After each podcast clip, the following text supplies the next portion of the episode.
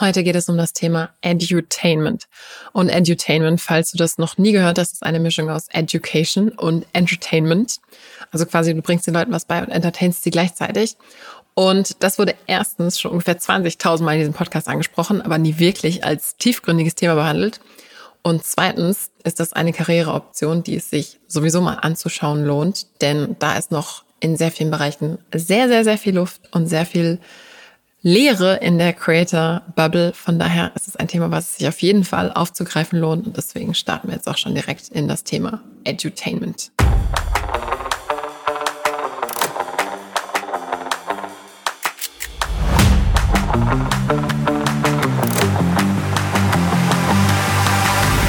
Du hörst den Creator Way Podcast mit mir, Victoria Weber.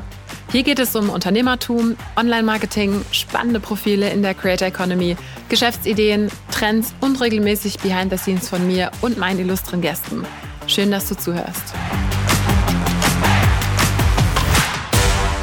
Als erstes mal die gute Nachricht, wenn du dich eher als Entertainer siehst und denkst so, äh, ich habe irgendwie keine Education in meinem Content.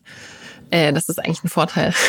Denn normalerweise ist es so, dass es bei den meisten Leuten andersrum ist. Das heißt, man ist irgendwie Experte für ein bestimmtes Thema und möchte jetzt durch seinen Content auch Sachen nach draußen bringen.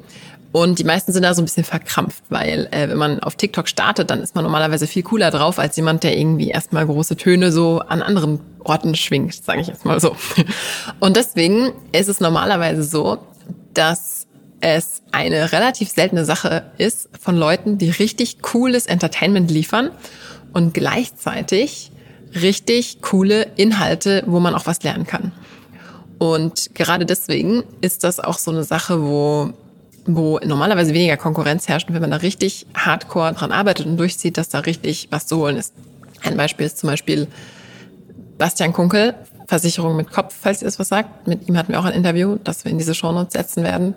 Der macht das zum Beispiel ganz krass. Und wenn jemand zum Thema Versicherung das kann, dann kannst du das auch. Also ich glaube, es gibt kein mit mehr Vorurteilen und Langeweile Gedanken belegteres Thema als Versicherung. Und wenn das mit Versicherung geht, dann kriegst du das auch hin.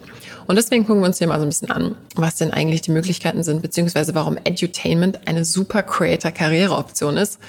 Denn wenn du auch gerade zum Beispiel nur in einem der beiden Bereiche bist, also nur Education oder nur Entertainment, dann lässt man dann normalerweise echt was auf dem Tisch liegen. Und vorab, es gibt natürlich riesengroße Mega-Entertainment-Kanäle. Also ganz viele Schauspieler und alle möglichen Kanäle, Accounts und so weiter fallen darunter. Gar kein Problem. Das Problem ist meistens eher, dass man, um das zu monetarisieren, eine sehr, sehr, sehr hohe Reichweite braucht. Denn normalerweise ist es so, wenn du mit einem Entertainment-Format arbeitest, dann arbeitest du oft mit dem Reichweitenmodell, was die Monetarisierung betrifft in Bezug auf Werbung. Also wenn du jetzt zum Beispiel sagst, du bist ähm, ein Entertainment-TikTok-Creator, dann kannst du mit sehr, sehr vielen verschiedenen Marken zusammenarbeiten, die gerne ihre Produkte ähm, ins Licht drücken wollen und so weiter. Und du kannst sehr viele sogenannte Massenprodukte auch bewerben und anbieten.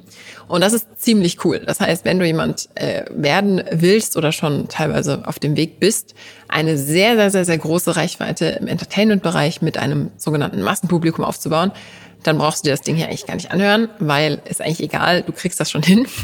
Ähm, das Problem ist aber, dass viele Leute gar nicht die riesen, riesen Masse wollen oder auch hinbekommen. Das heißt, ganz oft ist es so, dass man vielleicht jetzt nicht den Humor hat, den die gesamte Welt lustig findet oder was auch immer. Und dann gibt es eben diesen Mittelweg, dass man sagt, okay, dann nehme ich mir ein Thema, das vielleicht noch unterbesetzt ist oder noch nicht cool irgendwo aufbereitet wurde und setze da halt Entertainment drauf. Und zwar in relativ schwacher Form kann das teilweise auch funktionieren.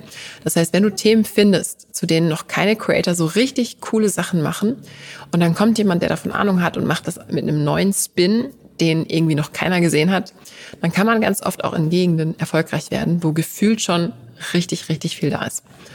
Und interessanterweise ist es auch so, von den, vom Verhalten her ist es natürlich so, dass die allermeisten Plattformen sehr, sehr gerne Entertainment fördern.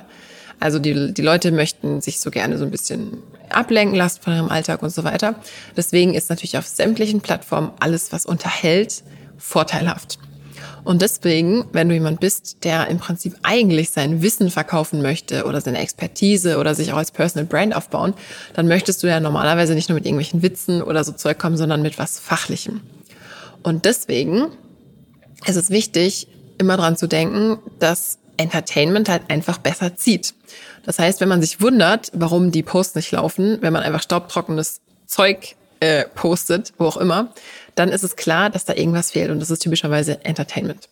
Denn es ist so, der Education, also quasi so das Leuten was beibringen, ist ganz oft mit mehr Hirnschmalz verbunden. Das heißt, die Leute sind mehr bei der Sache, aber man muss die Leute auch erstmal an der Sache haben. Und deswegen ist es typischerweise ein bisschen anspruchsvoller. Kommt natürlich immer so ein bisschen auf den äh, Nischenbereich und die Branche an, aber im Durchschnitt würde ich sagen, ist es ein bisschen anspruchsvoller. Gleichzeitig ist es aber auch nicht anspruchsvoller, denn folgendes Problem.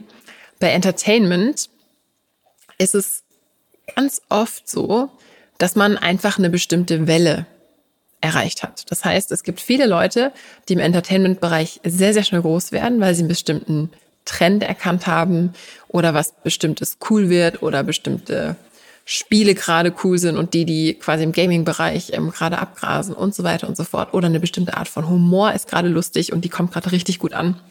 Das Problem ist bei sowas eben immer, wenn diese Art dann irgendwie wieder out ist, und das kann teilweise bei Humor ja erstaunlich schnell gehen, schon manchmal nach ein paar Monaten oder Jahren, dann ist man halt so ein bisschen raus. Und deswegen ist meiner Meinung nach, und das ist relativ äh, subjektiv, ein Edutainment-Business ein bisschen nachhaltiger, weil es, ja, es geht um deine Person auch und auch um, wie du es rüberbringst, aber es geht tatsächlich auch noch um den Inhalt. Und das, glaube ich, ist eine Sache, wo man als Entertainer auch teilweise Schwierigkeiten hat, weil vielleicht ist man einfach irgendwann nicht mehr cool oder lustig. Und ähm, gerade wenn man jetzt sagt TikTok und solche Geschichten, da gibt es ganz viele, die so hinter geschlossenen Türen sagen, so ja, okay, aber wenn ich irgendwie 60, 70 bin, dann will ich nicht mehr jeden Tag hier bei TikTok rumhüpfen. Und das ist eben so eine Sache, die man immer mit bedenken muss. Und da verweise ich auch nochmal auf unsere Folgen zum Thema, sollte ich eine Personal Brand bauen oder eine Marke unter einem Namen? Das sind natürlich also Gedanken, die da auch mit reinspielen. Naja, aber auf jeden Fall, äh, meiner Meinung nach ist lustig sein oft tatsächlich schwerer als informativ zu sein. Und es ist tatsächlich auch einfach informativ und ein bisschen lustig zu sein, als sehr lustig zu sein. Zumindest für viele Leute. Und Monetarisierung ist oft leichter bei kleinerer Reichweite, aber spezifischer. Und das hat auch ganz oft mit dem Thema B2B oder B2C zu tun. Das heißt, es ist typischerweise so, B2B heißt Business to Business, also du wendest dich an Geschäftskunden, B2C Business to Customer, also an Endkunden. Und typischerweise ist ähm, Edutainment ähm, zu großen Teilen B2B, kann aber natürlich auch ganz viel B2C sein. Also ist nicht, äh, kann man im Prinzip nicht klar klassifizieren. Aber es gibt eben ganz typische Bereiche, wo man einfach Businessleute anspricht als Zielgruppe. Und B2C wäre dann zum Beispiel, dass man sagt, keine Ahnung, man macht Content zum Thema Grillen oder Pflanzen oder was auch immer. Wogegen jetzt sowas wie ich hier mache, zum Beispiel Marketing oder Creator-Geschichten und so weiter, ist natürlich nur für eine sehr, sehr spitze Zielgruppe, die nicht als Privatperson quasi das machen, sondern die machen das mit einem Business-Gedanken. Das ist so ein bisschen der Unterschied. Und da ist immer die Frage so, ja, okay, was wollen die Leute da eigentlich? Und man hat natürlich eine ganz andere Reichweite, wenn man Massenentertainment macht, aber diese Reichweiten sind ganz oft, je nachdem, auf welcher Plattform man ist, entweder schon vergeben oder auch teilweise schwer zu halten, je nachdem, habe ich ja eben gesagt. Das heißt zwar nicht, dass du es nicht machen kannst, ähm, aber es ist auf jeden Fall eine Option, dir anzugucken, kannst du in Richtung Edutainment gehen. Und es gibt auch ein paar gute Beispiele von Leuten, die das so ein bisschen entwicklungsmäßig durchlaufen haben. Wir hatten zum Beispiel schon mal Frech und Fruchtig von ähm, unter anderem TikTok hier zu Gast, Amy und Freddy, die mit Entertainment angefangen haben und jetzt auch Edutainment machen. Das heißt, das ist so ein, ein Beispiel, was sehr, sehr gut funktioniert und wo dadurch, dass sie dann auch den Leuten was beibringen, natürlich noch so ein bisschen die Wertigkeit steigt des Contents. Das heißt, und ich glaube mal, das hat auch wahrscheinlich so was Psychologisches, dass man am Ende nicht denkt, so, oh, ich habe jetzt die ganze Zeit die Zeit verplempert, sondern nee, ich habe auch was gelernt. Und das ist natürlich ein cooles Ding, wenn man das schafft, dass man gleichzeitig irgendwie eine richtig, richtig coole Zeit hatte und krass, ich weiß jetzt auch mehr als vorher. Also ich finde, das ist so ein bisschen die Königsdisziplin. Und meine These ist, dass purer Education Content nicht mehr so gut geht. Und das ist auch was, was ich ganz viel bei so Kanälen wie Instagram und überall beobachte, dass die Leute sagen so, oh, aber irgendwie interessiert das Zeug die Leute nicht und so. Und dann guckt man sich's an und es sind halt ähm, die typischen ähm, quasi so ein bisschen Einsteiger-Tipps oder solche Sachen, die halt alle anderen machen. Und das ist kein Spin, kein, List, kein lustiges Ding, nichts dabei. Und ich bin der klaren Meinung, dass die Leute heute in jedem Kontext im Prinzip auch teilweise entertained werden wollen. Ob das jetzt super lustig in your face sein muss, sei dahingestellt, aber die meisten Leute haben einfach schon einen riesengroßen Input an Infos, an dies, an das. Man müsste, man sollte, man könnte. Und man wird sich ich glaube in Zukunft sogar noch mehr als heute, immer auch für das entscheiden, wo man selber auch noch den zusätzlichen Feel-Good-Benefit hat. Und das hat man eben typischerweise bei Entertainment-Content. Das bedeutet, wenn es fünf ähnliche Anbieter gibt, die zum Beispiel das gleiche Thema haben, dann wird höchstwahrscheinlich der oder die gewinnen, ähm, die den besten Content haben und die am meisten entertain und wo dann natürlich auch die Info cool verpackt ist. Und dieses Info cool verpacken ist natürlich echt so ein Thema. Ähm, da habe ich vor kurzem schon mit René äh, Bunzel drüber geredet. Wenn du die Folge noch nicht angehört hast, kannst du es auf jeden Fall nachholen. Da haben wir auch so ein bisschen darüber philosophiert, was es denn für konkrete Möglichkeiten gibt, um äh, dem Ganzen so ein bisschen einen besonderen Spin zu geben. Also wenn du das noch nicht gehört hast, kannst du es auf jeden Fall machen. Und die Frage ist dann natürlich immer sofort so, ja, aber ich bin doch kein Entertainer. Also das ist nicht mein Ding. Und da können die meisten Leute wirklich ganz beruhigt sein. Denn auch wenn man zum Beispiel leise ist oder, oder vielleicht nicht so der Rampensau-Typ, Entertainment heißt nicht, dass man irgendwo rumrennen muss und mit einem Hammer auf, keine Ahnung, auf irgendwelche Süßigkeiten schlagen oder was irgendwo gerade wieder an Content aktuell ist, sondern du kannst in sämtlichen Bereichen innovativ und ein bisschen, bisschen unterhaltender sein. Das kann auch schriftlich sein. Also wenn du zum Beispiel in schriftlich ähm, Texte schreibst, dann kannst du auch in schriftlich direkter schreiben. Du kannst Memes verwenden, du kannst lustige Videos aufbauen oder einfach schriftlich besonderer sein und direkter und, und, und klarer oder lebhafter. Und da verweise ich auf die Folge mit Michael Otto, die sehr, sehr, sehr beliebt ist. Äh, Michael hat schon mal ein paar Tipps gegeben zum Thema, wie du bessere Texte schreibst. Also wenn es jetzt konkret um das Thema Text geht. Denn man kann in sämtlichen Formaten Innovation und ein bisschen Frische reinbringen. Und was die gute, gute Nachricht an dich ist, in den aller, allermeisten Bereichen ist einfach noch so viel Luft. Vor allem im deutschsprachigen Bereich. Auf Englisch würde ich sagen, ist ein bisschen anders. Aber also ich würde echt heutzutage so weit gehen und zu behaupten, bei fast jedem Thema, wenn du dir das Thema nimmst und natürlich da die Nachfrage hinter dem Thema ist und so und da wirklich einen coolen Winkel drauf legst und dann konsistent immer, immer, immer weitermachst, dann, dann ist einfach in so, so vielen Bereichen was zu holen. Und ich glaube, dass einfach sehr, sehr viele der Entertainer-Creator eine große Chance flattern lassen, auch mehr Edutainment reinzubringen und somit ihren nächsten Schritt in Richtung Monetarisierung eben nicht gehen.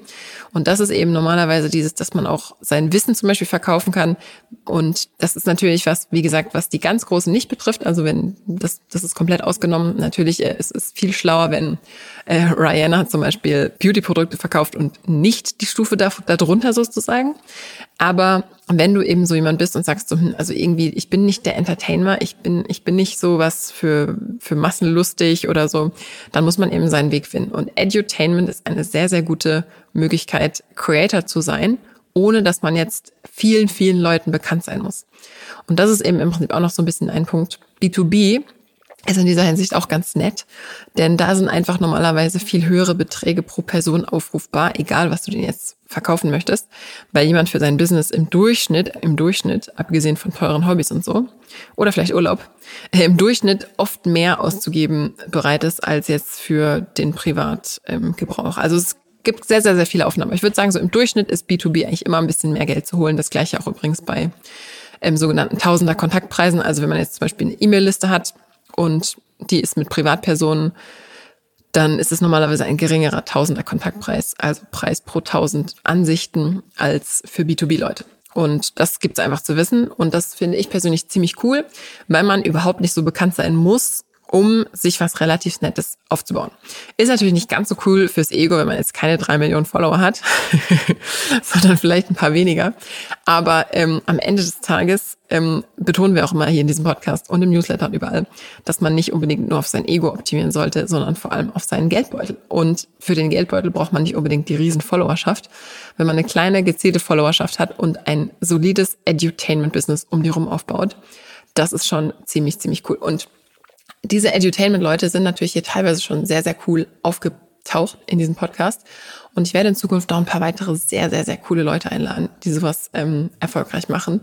Denn das ist ja eine Sache, die, die einfach wirklich glaube ich, einfach noch so eine Marktlücke ist. Also am nächsten Dienstag wirst du unter anderem zum Beispiel Christina treffen. Da kommt auch noch so ein bisschen das Thema ähm, Personal Brand versus Marke aufbauen.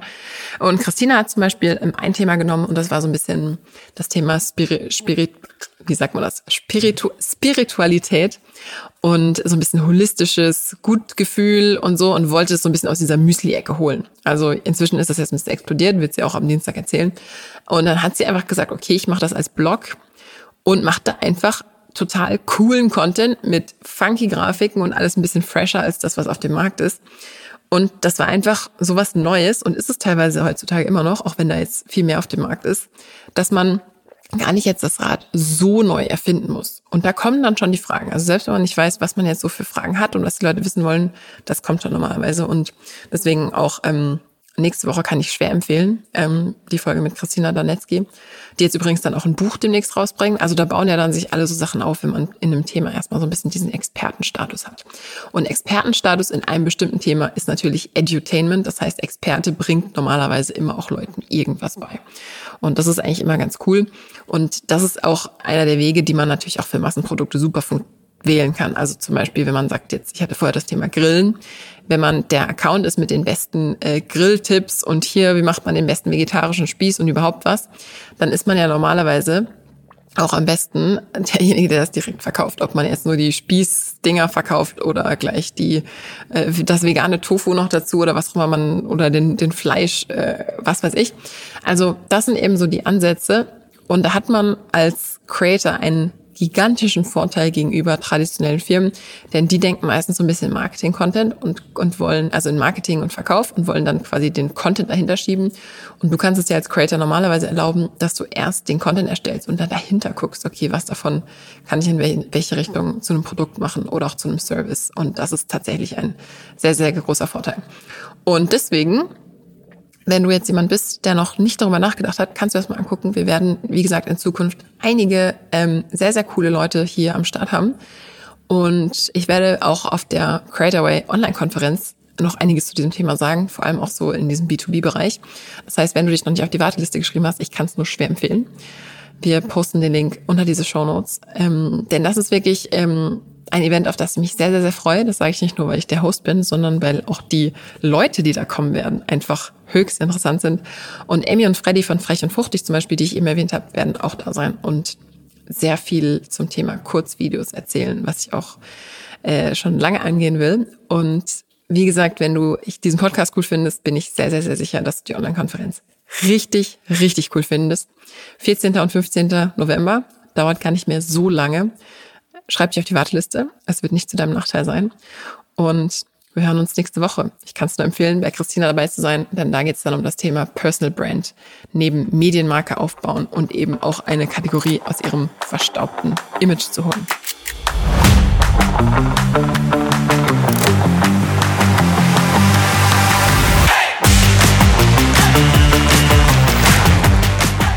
Super, du hast bis zum Ende gehört. Das war's mit dem Creator Podcast. Noch mehr Behind the Scenes und ein paar Sachen, die nicht alle kriegen, aber alle wollen, gibt's auf creatorway.de-newsletter. Bis zum nächsten Mal.